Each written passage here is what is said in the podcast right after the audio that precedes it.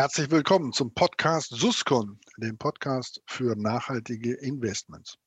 Der Titel der heutigen Folge Cat Bonds. Ist Covid eine Katastrophe? Mein Gast ist Dirk Schmelzer, ist Senior Portfolio Manager für Insurance Linked Securities und Partner bei Plenum in der Schweiz. Ja, Herr Schmelzer, schön, dass Sie mir zugeschaltet sind. Für diejenigen, die Plenum nicht kennen, äh, vielleicht ein, zwei Worte dazu, äh, wer Plenum ist. Ja, sehr gerne und schönen guten Tag, Herr Sascha. Ähm, Plenum ist, hat, blickt auf eine bewegte Geschichte eigentlich zurück, aber seit 2010 ist Plenum eine reine sogenannte ILS-Boutique, also wir verwalten ausschließlich Insurance-Linked Securities Schwerpunktmäßig sind wir im Bereich Catbonds unterwegs, Katastrophen allein das Thema, über das wir uns auch heute unterhalten werden. Und wir sind eine relativ kleine Firma, verwalten rund 450 Millionen Dollar an Assets under Management, Team von zehn Leuten und ähm, ja, wie gesagt, sehr stark fokussiert, sehr stark auch mit dem Fokus auf Risiko, ähm, ich sag mal, Steuerung, konservative Anlagestrategien, ähm, auch mit einem Blick auf Nachhaltigkeit ausgerichtet, äh, was das ganze Thema Catbonds und ESG angeht. Herr Schmelzer, wenn Sie dem Laien auf der Straße mal erklären sollten, was ein Catbond ist, äh, der würde ja vielleicht noch annehmen, das hätte auch was mit Haustieren zu tun. Ähm, wo können Sie ihn abholen? Und äh, für diejenigen, die bei unseren Zuschauern ja schon etwas ortskundiger sind, so darf man das sagen, unsere Zuhörer sind eigentlich ausnahmslos professionelle Investoren ähm, und Multiplikatoren. Ähm, wie würden Sie da noch einen draufsetzen dann? Ja, eben. Das CAT steht ja, wie wir alle wissen, nicht für Cat, Katze, sondern äh, für Katastrophe. Und Catbonds sind eigentlich ein Instrument, was Mitte der 90er Jahre entwickelt wurde, um Versicherer und Rückversicherer die Möglichkeit zu eröffnen, direkt tatsächlich Katastrophenrisiken an den Kapitalmarkt zu transferieren. Das ist sozusagen eine Schnittstelle zwischen Rückversicherung und Anleihe oder eine Kombination aus den beiden. Ähm, klassischerweise werden dabei Risiken von großen Stürmen, großen Erdbeben, sobald sie eine gewisse Schadenssumme überschreiten, an den Kapitalmarkt direkt transferiert. Wir reden hier also wirklich über reine Katastrophendeckung. Reine Katastrophendeckung, ähm, da sind wir dann gleich schon beim Thema. Frage aber vorab, welchen Charakter sehen Sie bei Catbonds im Vordergrund? Ähm, ist das eher die Anleihe, der Bond oder äh, ist es eher das alternative Investment aus der Sicht eines Investors, der eine, eine Cat-Bond-Anleihe kauft? Hm. Also für mich ist ganz klar, dass ähm, die alternative oder das alternative Investment im Vordergrund. Strukturell reden wir zwar über Anleihen, sie haben aber in dem Sinne nicht wirklich eine Finanzierungsfunktion für ein Unternehmen. Also wenn man mal davon absieht, dass zwischen dem Versicherer und dem Investor eine Zweckgesellschaft gestellt wird, die das Risiko transferiert. Das Geld, was Investoren in Catbonds investieren, wird ja einfach in einem Treuhandkonto quasi gehalten. Und wenn es nicht zu einer Katastrophe kommt, wird dieses Geld auch vollumfänglich wieder an den Investoren zurückgezahlt. Hat insofern nicht wirklich eine dauerhafte Finanzierungsfunktion für ein Unternehmen. Und insofern sehe ich es ganz klar als alternatives Investment und nicht als Anleihe. Hat ja auch keine Anleiherisiken. Das heißt, Zinsänderungsrisiken und Kreditänderungsrisiken sind weitestgehend minimalisiert in einem, und minimiert in einem solchen Produkt. Und von glaube, daher steht ganz klar der alternative Risikotransfer im Vordergrund. Ich glaube, das war gerade noch eine sehr wichtige Ergänzung. Ähm, kommen wir zu dem Thema Corona. Und das ist ja auch der Grund dafür, warum wir uns hier heute für diesen Podcast zusammengeschaltet haben. Da würde jetzt natürlich eigentlich jeder denken, ähm, Corona ist ein Katastrophenfall. Ähm, Versicherungen sind hier von Corona in unterschiedlichen Bereichen betroffen. Ähm, inwieweit äh, ist damit äh, äh das Thema Corona-Krise eines, ähm, das eine Schnittmenge zum Thema Catbonds hat? Was spricht für diese Annahme? Was spricht dagegen? Also natürlich ist Corona und die ganzen Folgen sind natürlich ganz klar eine Katastrophe. Ähm, die Frage ist natürlich, ist es für den Cat-Bond-Markt als solchen eine Katastrophe? Ist es auch gedeckt, ein gedecktes Risiko? Und obwohl sich ja Versicherer und Rückversicherer massiven Schadensforderungen heute gegenübersehen, insbesondere aus den Bereichen Geschäftsunterbruch, äh, Event Cancellation und ähnliches, muss man sagen, ist für den Cat-Bond-Markt als solchen, ist es keine Katastrophe in dem Sinne, dass kein Catbonds oder nur ganz wenige Catbonds davon direkt betroffen sind. Cat-Bonds sind so strukturiert, dass ganz klar eine Ereignisdefinition gegeben sein muss. Und typischerweise, ich habe das eingangs schon gesagt, reden wir hier über große Hurricanes oder Erdbeben. Das heißt, ein Ereignis, was Schäden verursacht, aber nicht unter die Ereignisdefinition fällt, ist auch nicht durch Cat-Bonds gedeckt. Und das gilt eben genau für diese Pandemie. Insofern ist es aus Cat-Bond-Optik keine gedeckte Katastrophe und wird entsprechend auch so eingestuft. Es gibt einige wenige Bonds, ähm, die tatsächlich dieses Risiko beinhalten. Äh, insbesondere eine Transaktion der Weltbank hat explizit Pandemierisiken abgedeckt. Und die ist natürlich auch jetzt im Frühjahr zur Auszahlung gekommen. Dann würde ich Sie fragen, ob Sie den ob Sie einen Impact sehen können, so wie Sie gerade verstanden habe, eigentlich nicht, aber äh, gehen wir nochmal sicher. Es hat keine Beeinflussung der Wertentwicklung von Cat-Bonds jetzt durch die Ereignisse rund um Covid-19 in diesem Jahr gesehen. Das hat keinen Impact gehabt. Habe ich Sie da richtig verstanden? Ja, es ist, ähm, Sie haben es insofern richtig verstanden, dass es keine, also bis auf diese eine Anleihe der, der Weltbank keine direkten Ausfälle gegeben hat. Aber natürlich hat sowohl der Ausverkauf generell an den, an den Finanzmärkten im März, den wir gesehen haben, einen gewissen Impact gehabt. Auch, der, auch Catbonds sind ja liquide Instrumente und ähm, wurden entsprechend etwas abverkauft, äh, wobei man sagen muss, der Einfluss war sehr, sehr marginal, weil natürlich den Investoren klar ist, dass eben Pandemierisiken nicht von Catbonds gedeckt sind und sich das Ausfallrisiko auch nicht erhöht hat. Also insofern ist auch die Wahrscheinlichkeit, dass der oder gibt es keine Begründung, wo man Bond massiv tiefer handeln sollte. Aber eine zweite Auswirkung, die wir auch sehen, ähm, und wir haben ja schon darüber gesprochen, die Versicherungs- und Rückversicherungsindustrie sieht sich ja massiven Schäden gegenüber. Und das führt ja immer zu einer Kapazitätsknappheit. Das heißt, Versicherungsdeckung wird teurer. Und das hat natürlich auch seine Auswirkungen auf den Catbond-Markt. Das heißt, wir sehen seit mehreren Jahren jetzt schon, aber jetzt auch gerade durch die Corona-Krise ausgelöst, einen Risikoprämienanstieg im Catbond-Markt. Und das Interessante an diesem Anstieg ist eigentlich, gerade wenn man ein bisschen weiter zurückblickt und sich die Jahre 2017 und 2018 vor Augen führt mit großen Naturkatastrophenereignissen, haben wir also diesmal einen Prämienanstieg, der durch Schäden sag ich mal, induziert wird, die außerhalb des Catbond-Marktes liegen. Insofern sehen wir Auswirkungen auf Katastrophenanleihen, aber sie sind in dem Sinne, wenn man ähm, sagen will, fast eher positiver Natur, zumindest für Anleger, dass nämlich heute für ihr Risiko besser entschädigt werden, was sie auf Hurricanes und Erdbeben tragen, weil eben Versicherungsdeckung insgesamt teurer geworden ist. Jetzt äh, habe ich Sie gerade wahrscheinlich richtig verstanden, wenn ich sage, das war kein definiertes Risiko. Damit ist es dann eben in den bisherigen Catbonds, die emittiert worden sind, auch nicht erfasst.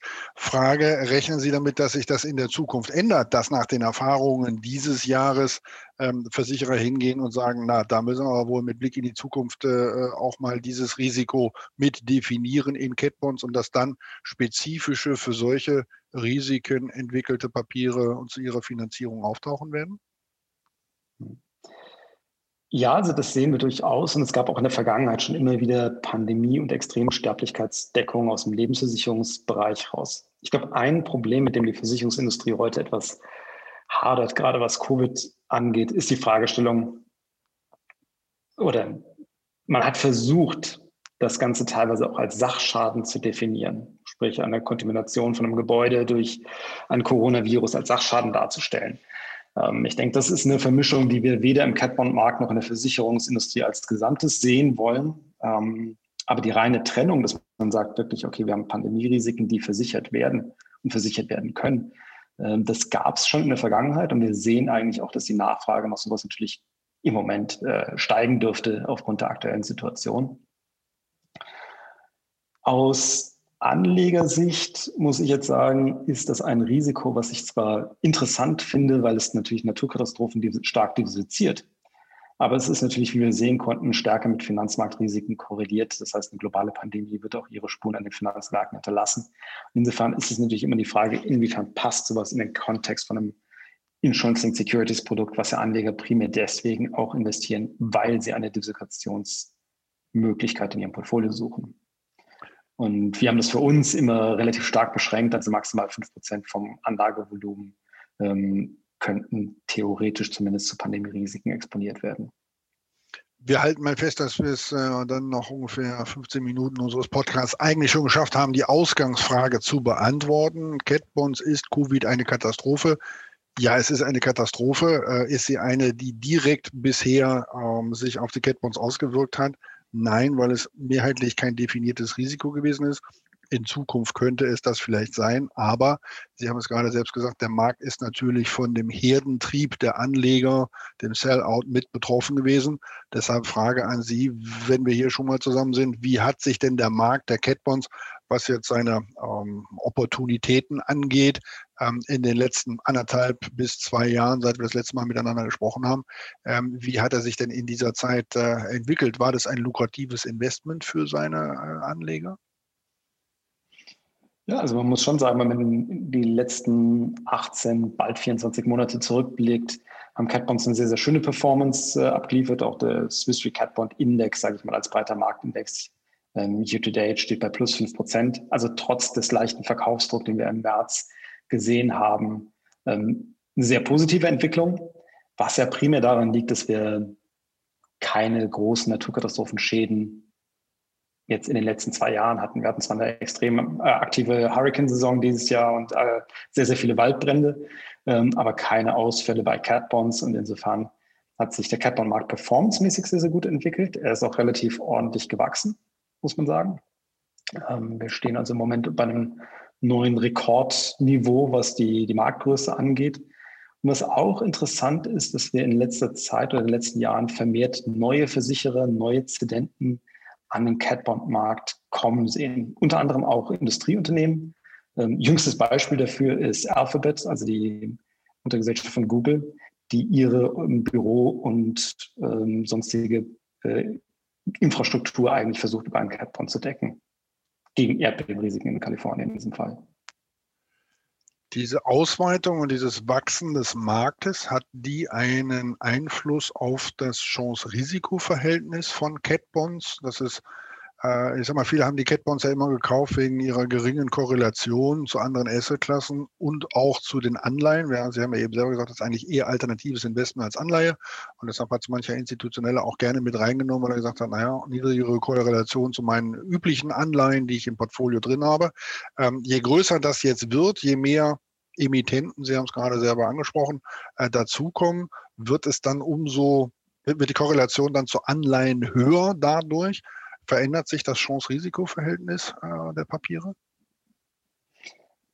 Ähm, es ändert sich aber nicht so, wie Sie es, glaube ich, gerade angesprochen haben, nur weil ich Unternehmen habe, die ihre Erdbebenrisiken oder Sturmrisiken an den Markt bringen, ändert sich ja nicht die Risikoquelle. Das heißt, ich kriege nicht auf einmal mehr Korrelation zu Unternehmenskennzahlen hin, sondern ich habe nach wie vor das Naturkatastrophenrisiko. Also der diversifizierende Charakter bleibt erhalten.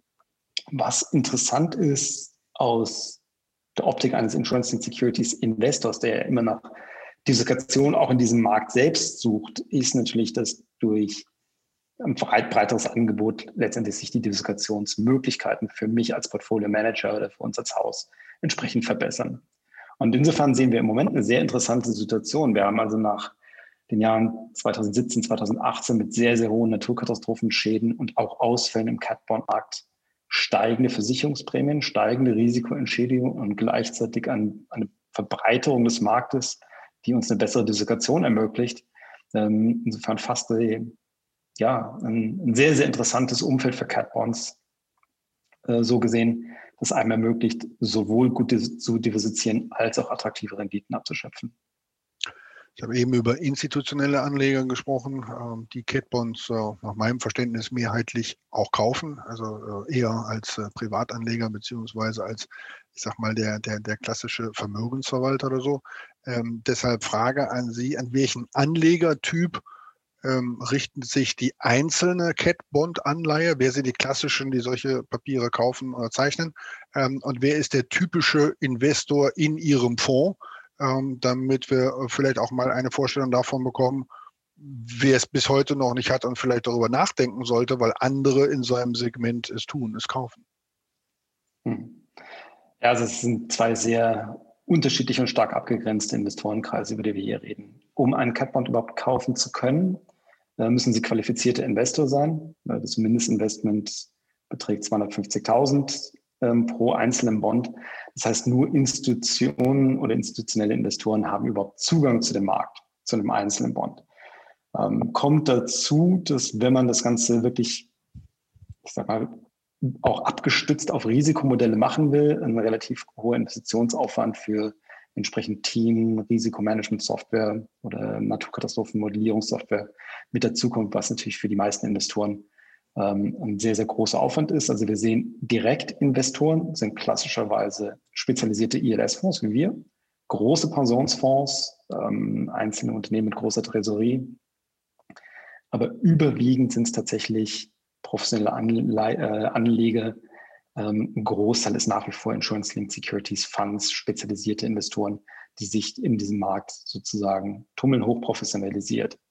Die Fonds hingegen richten sich natürlich an eine sehr, sehr breite Klientel. Also gerade Catbond-Fonds, die ja wöchentlich liquide und wöchentlich bewertet sind, ähm, sind natürlich deutlich breiter einsetzbar und unsere typischen Kunden zum Beispiel reichen von Pensionskassen, ähm, Anlegen oder äh, Vermögensverwaltern, Beratern, Banken, die das Ganze in ihrem Portfolio-Management einsetzen für ihre Kunden. Also dann schon relativ stark retail-lastig oder nah am Endkunden. Herr Schmelzer, am Ende eines Gespräches ringe ich meinen Gesprächspartner in der Regel noch eine Literaturempfehlung ab. Jetzt könnte man mit Blick auf die Katastrophen sagen, ähm, der Wetterbericht tut es auch. Aber äh, wenn man, wenn man äh, dem einen oder anderen hier schon mal ein Buch, eine Internetseite oder so angedeihen lassen will, wo er ähm, einfach mal äh, äh ein bisschen Hintergrundinformationen rund um das Thema Katastrophenanleihen bekommt, ähm, was würden Sie ihm vorschlagen? Hm. Also sicherlich, um das ich sag mal, tagesaktuelle Geschehen am Catbond-Markt abzudecken, gibt es einen ähm, sehr, sehr guten Blog von Steve Evans, äh, artemis.bm.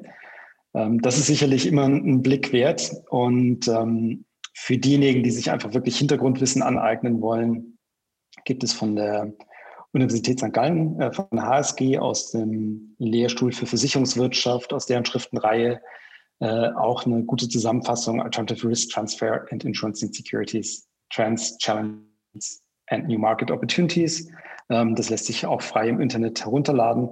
Ähm, ich kann Ihnen da gerne auch das entsprechende Link zugeben. Haben sozusagen Ihre Zuhörer auch die Möglichkeit, sich dort wirklich Fachwissen mit Fachliteratur auseinanderzusetzen.